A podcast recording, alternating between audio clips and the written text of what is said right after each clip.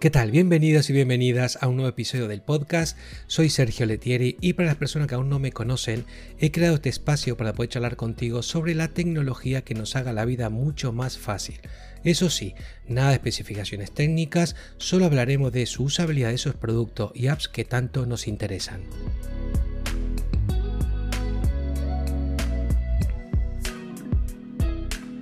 Bien, hoy hablaremos sobre la presentación de Samsung en el Mobile World Concept.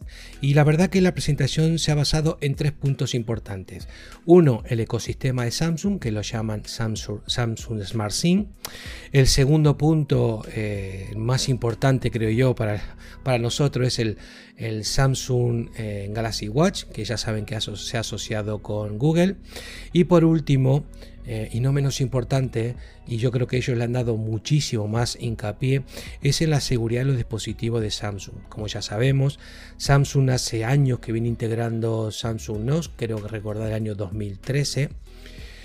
Así que también hablaremos de esa postura de Samsung. Bien, comenzamos con el primer punto, que es el Samsung Smart SIM. He sabido que llevan muchos años dándole importancia al ecosistema. Saben que son dispositivos que usamos en nuestra vida diariamente, desde el trabajo hasta el entretenimiento. Y se están preocupando que tengas todos los dispositivos conectados con tu, con tu smartphone, desde la lavadora hasta el coche con Android. Eh, pudiendo utilizar ciertas aplicaciones en cualquier dispositivo, por ejemplo Spotify en tabletas, en el reloj, en el smartphone, escuchándolo con tu Galaxy Buds. O sea, todo relacionado eh, en, un solo dispositivo. Esto también se traslada a que han trabajado estrechamente con Google para integrar Android a los dispositivos plegables de la propia marca. Así mm, da la posibilidad de realizar multitareas mucho más fáciles y productivas. Puedes copiar y arrastrar de una aplicación a otra. Esta experiencia que han logrado con Google también eh, se complementa con el apoyo de Microsoft, con la aplicación Tu teléfono en Android que se sincroniza a la perfección con Windows 10. Yo lo utilizo y la verdad que es una maravilla. Se puede recibir llamadas, puede revisar las fotos, puede hacer copia de seguridad en OneDrive, puede responder a mensajes. Em, es más, a partir de Windows 11 podremos ejecutar aplicaciones de Android en el propio Windows. Bien, pasamos al segundo punto que creo es el más importante y el que más nos, nos implica, más a los que poseemos ya un reloj eh, inteligente Samsung.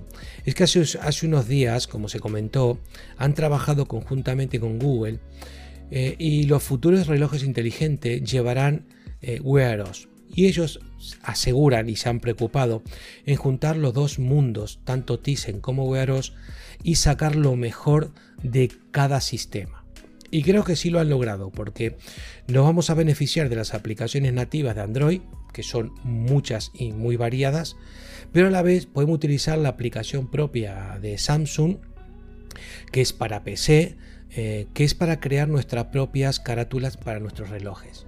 O para venderlos, también puedes vender las carátulas en la tienda. Eh, eso la verdad que eh, que, Samsung le haya dado la posibilidad a Google y que Google haya aceptado que esa aplicación se pueda eh, acceder y crear nuestras propias carátulas, yo creo que los dos han trabajado muy estrechamente y se han apoyado bastante. También quisieron, quisieron recordar que no se olvidaron de las personas poseedoras de los antiguos relojes, como yo que tengo el Gear Sport, y dijeron que iban a tener soporte durante tres años eh, del momento que salió ese reloj a la venta. Bueno, por lo menos es un punto a favor, no se han olvidado de nosotros y va a haber actualizaciones durante tres años. Está muy bien. Eh, creo que Samsung ha cambiado muchísimo en ese aspecto en política de actualizaciones. Hace muchos años se quejaba la gente de que no actualizaban, al año se olvidaban y yo que soy poseedor de, varios años de Samsung, sí que ese cambio lo he visto. Sí que es verdad que cada mes actualizan. Sí es verdad que cada tanto tenemos actualizaciones de, del teléfono Samsung, como de la cámara, como de eh, otros aspectos. Y, cuando tenemos cambio de. Sí que tenemos cambio de sistema operativo también. Así que yo creo que Samsung sí está cumpliendo en eso. eh, que antiguamente era un desastre, pero hace unos años se ha puesto bastante las pilas y en eso sí que cumple. Vale, y por último vamos a hablar sobre Samsung Knox. Ya hace bastante tiempo que los que poseemos un Samsung sabemos que Galaxy Knox lleva eso del año 2013 implementándose eh, como forma de seguridad. Pero han ido un paso más allá y se ha implementado un chip en los, desde los Galaxy S21 llamado Knox Bowl, el cual es totalmente independiente de Android donde se va a guardar la información más delicada, como tarjetas de créditos, contraseñas, también puede ser tus datos personales como pasaporte o DNI. Y eso lo digo porque han llegado a un acuerdo con el gobierno alemán para tener todos estos datos personales en el smartphone y, sean válidos como originales. Recordaron que el nivel de seguridad de Samsung que implementan los chips es de grado militar y que nos favorecemos o lo aprovechamos todos los consumidores que llevamos un Samsung. La verdad que es un punto a favor que tengamos ese tipo de seguridad. Sí lo que se ha observado en esta presentación es que le dan mucha importancia a la privacidad de datos. Es una corriente que lleva estos años a muchas tecnológicas a tratar de brindar al consumidor tranquilidad de cómo se tratan los datos. Apple lo ha hecho, Google está en plan también de, de cambiar muchas políticas de privacidad para que los datos del consumidor lo tenga en su móvil y no en la nube.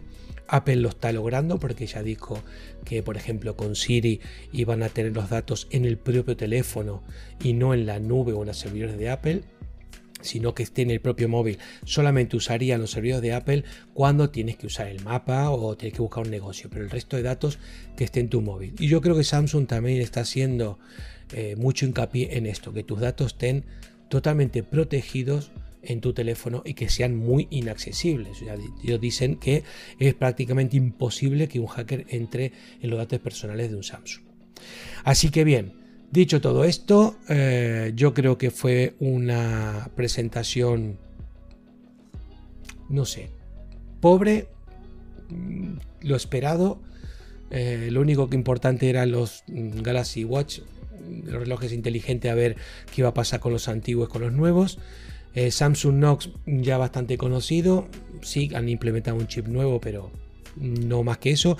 Y después SmartSync, pues los que tenemos Samsung, pues sabemos que eso lleva hace muchísimos años ya implementándose y no tiene mucha más novedad, o sea, sinceramente. Así que nada más, por esta presentación. Espero que te haya entretenido, espero que te haya gustado. Si ves que a alguien le puede ser de interés este episodio, compártelo. Y nada más, no te olvides suscribirte para que te lleguen notificaciones cuando saque nuevos episodios. Nada más por hoy, así que hasta mañana.